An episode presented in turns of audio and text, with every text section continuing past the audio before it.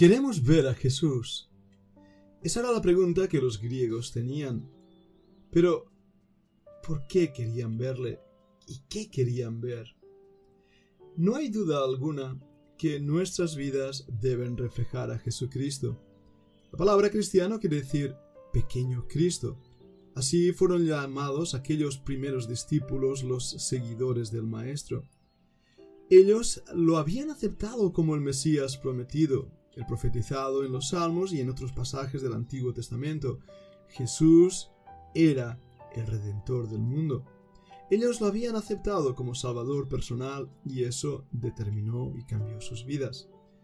Ahora, ¿cómo lo podemos saber? ¿Qué señales hay en la vida de una persona que realmente ha sido hecha una nueva criatura, como nos dice ahí en en 2 de Corintios 5:14, donde leemos porque el amor de Cristo nos constriñe, pensando esto que si uno murió por todos, luego todos murieron y por todos murió para que los que viven ya no vivan para sí, sino para aquel que murió y resucitó por ellos. Y mira el versículo 17. De modo que si alguno está en Cristo, nueva criatura es, las cosas viejas pasaron, he aquí todas son hechas nuevas. Una vez más las palabras de Cristo resuenan, es necesario que el trigo muera para que lleve mucho fruto.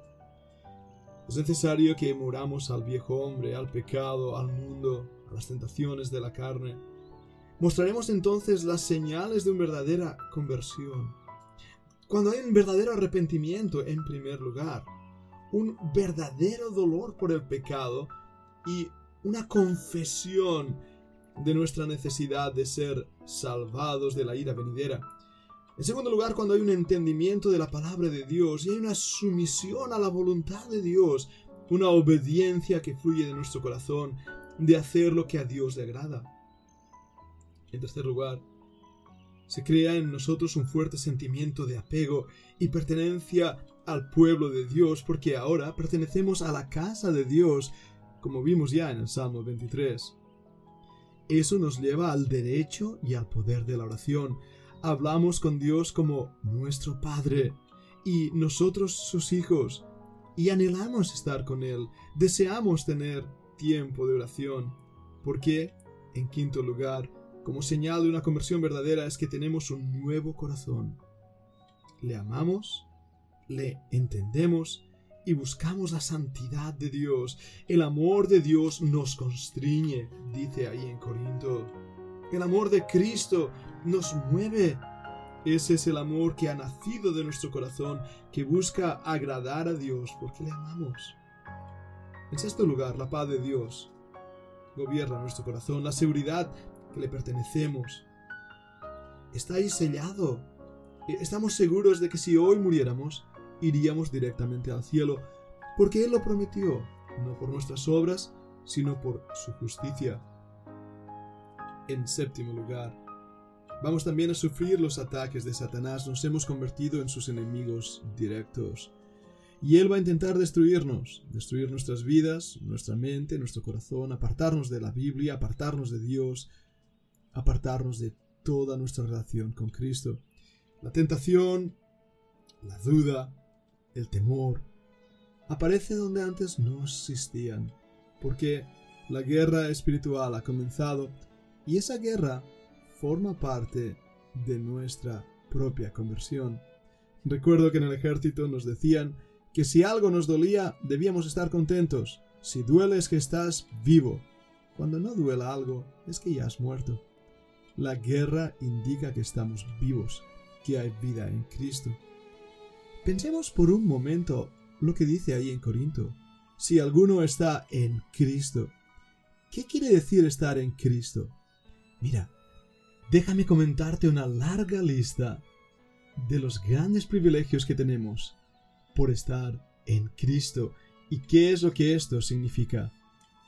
En Mateo 5:13 leemos que soy la sal de la tierra, también el versículo 14, soy la luz del mundo. En Juan 1:12 nos dice que soy un hijo de Dios y también en Juan 15:1 al 5, soy parte de de la viña, soy el canal de la vida de Cristo. En Juan capítulo 15, 15 nos dice que soy amigo de Cristo.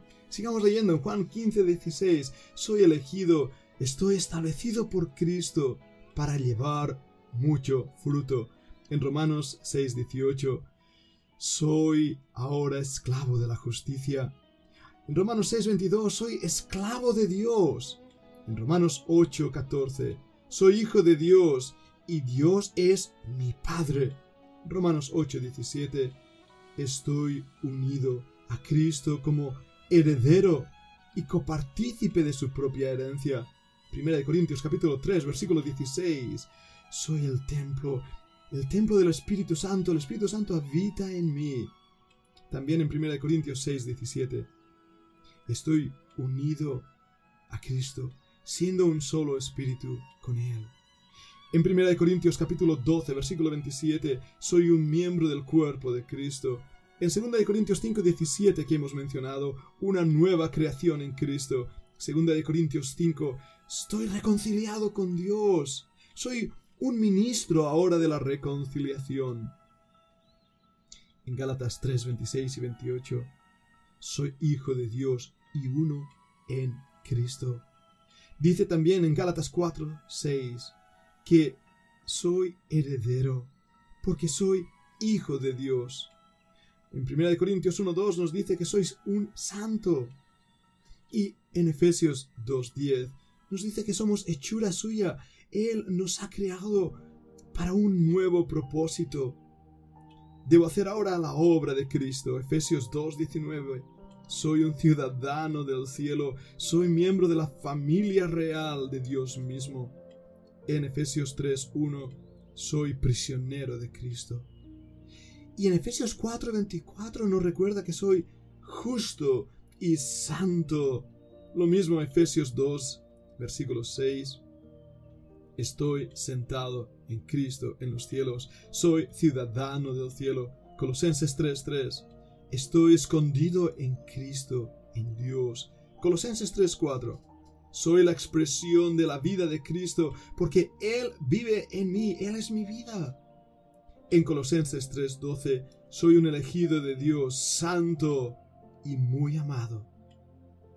También en 1 Tesalonicenses 5:5, soy hijo de la luz, no de las tinieblas. Hebreos 3:1, soy santo, participante o partícipe del llamado celestial. Hebreos 3:14, soy participante de Cristo y comparto su vida en mí. 1 Pedro 2.5 Soy una piedra viva. Estoy siendo edificado en Cristo como una casa espiritual. 1 Pedro 2.9 Soy miembro de una raza escogida, de un real sacerdocio, de una nación santa, pueblo adquirido por Dios, somos su posesión. 1 Pedro 2.11 soy extranjero aquí en la tierra, soy peregrino.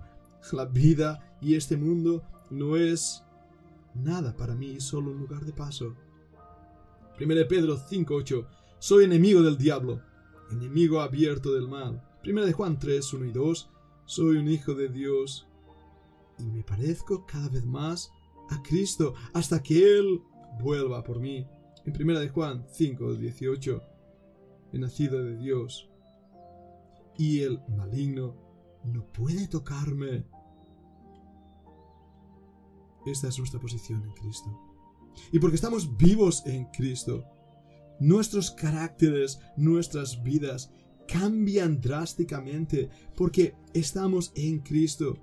Nos identificamos en Él. Romanos 8, 16 y 17 muestra cómo estamos unidos a su muerte, a su entierro, a su resurrección, a su ascensión, a su vida, a su poder, a su herencia. Somos pequeños Cristos. Recordad lo que hemos dicho antes. Los griegos querían ver a Jesús. El único Cristo que algunas personas verán es nuestras propias vidas. Debemos recordar que no estamos intentando ser santos. Ya somos santos. Que estamos convirtiéndonos a la imagen de Cristo. Dios es nuestro Dios. Cristo es nuestro Salvador. La vida que ahora tenemos forma parte de su propósito en nosotros para vivir para su honor y para su gloria. Después de la conversión, hay ahora un camino alto de fruto, de gozo, de victoria. Sí, de luchas, guerras, sacrificio, llevar la cruz.